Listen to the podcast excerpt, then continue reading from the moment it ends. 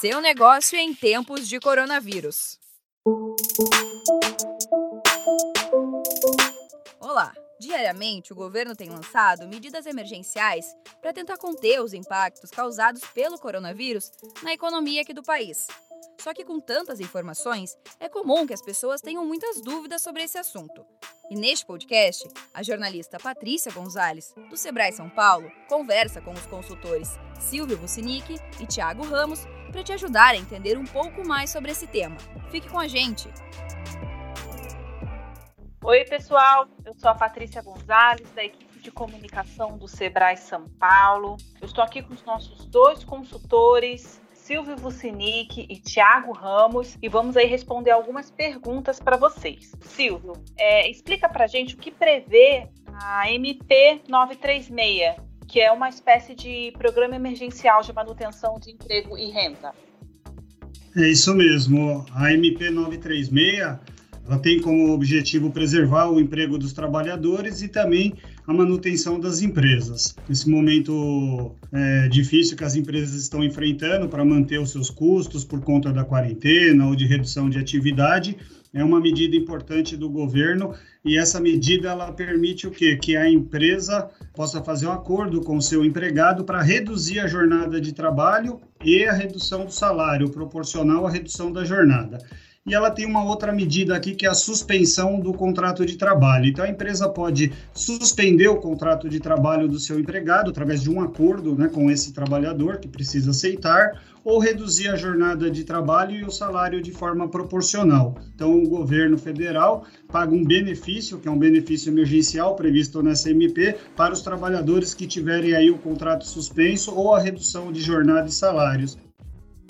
Certo. Tiago, existem limitações para acessar as medidas de manutenção do emprego e da renda de acordo com o salário do empregado? Como é que funciona isso? É, olá, né, a todos que estão nos escutando. Existem sim. O trabalhador de até três salários mínimos e o trabalhador que ganha acima de dois tetos do INSS, esses trabalhadores podem negociar individualmente com os empregadores e vice-versa. Os trabalhadores que estão ali naquela faixa intermediária, em três salários mínimos, esses acordos só podem alcançá-los através de acordos ou convenções coletivas. E Silvio, quais os prazos que devem ser oferecidos pelo empregador ao empregado? E essa medida tem uma questão de prazos também aí que é importante o, o empresário observar, né?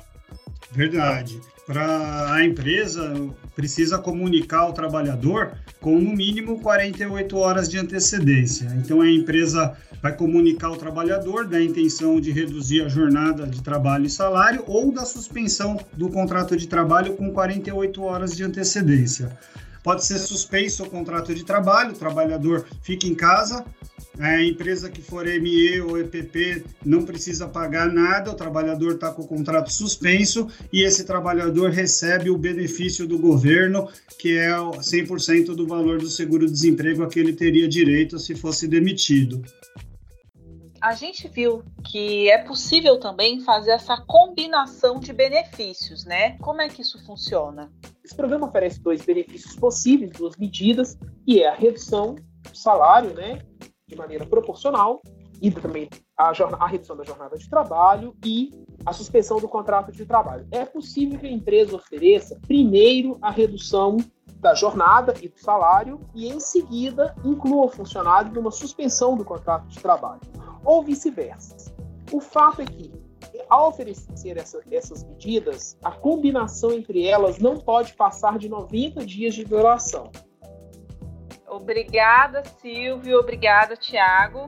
E para quem precisar de mais informações aí sobre a, a MP 936 ou qualquer outra dúvida que tenha no seu negócio, você pode procurar a gente no 0800 570 0800 com as nossas consultorias 100% gratuitas e também no nosso chat. Vem aqui com a gente que a gente ajuda você. Esse podcast teve entrevistas de Patrícia Gonzalez, do Sebrae São Paulo, e locução e edição de Giovanna Dornelles, da Padrinho Conteúdo, para a agência Sebrae de Notícias. Até a próxima. Tchau!